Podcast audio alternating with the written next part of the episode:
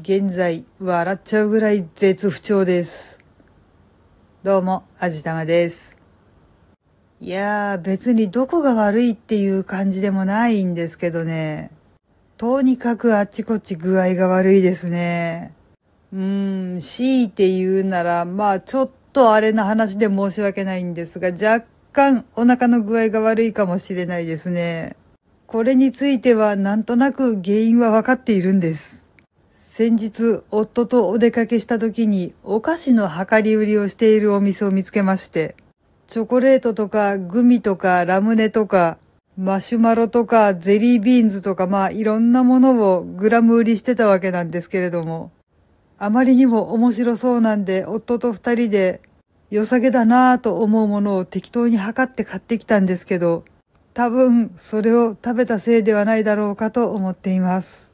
そこってね、あんまり売れてるようには見えなかったから多分そこら辺が敗因でしょうね。もうガンガンに売れてて中のお菓子の回転が早かったらいつもフレッシュなものだったんでしょうけど、ちょっとやっぱ空気に触れてる時間が長いと劣化しちゃうのかもしれなかったですよね。美味しいのは美味しかったんですけど、次からはちょっと気をつけようかなと思います。まだ残ってるんだよな。食べ物を粗末にするのは私のポリシーに反するので、責任を持って全部きれいに食べるつもりではいるんですけれども、量り売りスイーツは要注意ですね。夫もなんだか具合が悪いと言っているので、ほぼそれで確定だと思われます。その手のお店が全部が全部そうだとは言わないんですけれども、カラフルな見た目には要注意です。つい美味しそうだなぁと思って手出しちゃうと、もしかするとちょっとやばさげなものが混ざっている可能性がないわけではないかもしれない。いやー、本当に要注意です。